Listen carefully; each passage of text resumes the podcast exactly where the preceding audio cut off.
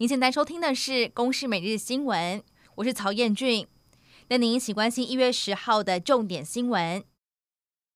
为了遏制投资客炒房，利用换约转售哄抬获利，立法院会三度通过了《平均地权条例》部分条文，祭出了五大重拳遏制炒房。如果散播不实资讯，最高可处新台币五千万元，还可以连续处罚。民进党立院党团总召柯建铭指出，有关司法人买房采许可制，像是都更危老等案，都会在一周之内许可。国民党团总召曾明宗则表示，预估会有打房效果，蔡政府完全执政要完全的负责。而业者则指出，预售屋的市场预估修法通过之后，会正式进入到冷静期。总统蔡英文接见了德国高阶国会议员访团。期待台湾与德国还有更多民主伙伴守护区域稳定与繁荣。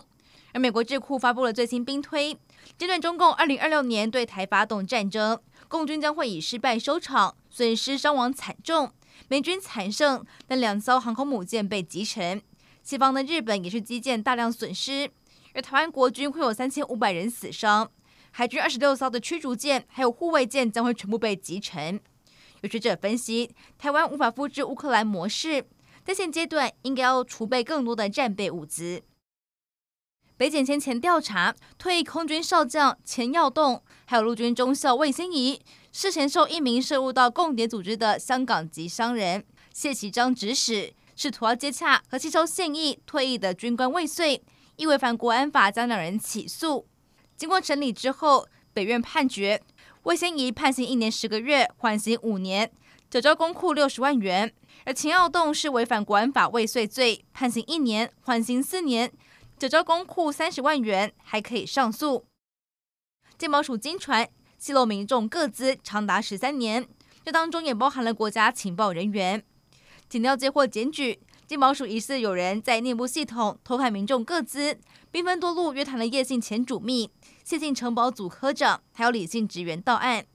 而谢姓科长偷查询的对象有警察、调查官和移民官等情报人员，一旦流入到中国，恐怕会影响到国安。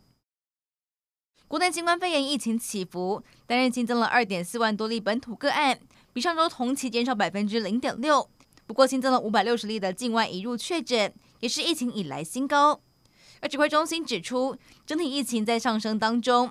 还有医师警告，BF. 点七可能已经渗透进本土，大概会慢慢的烧起来。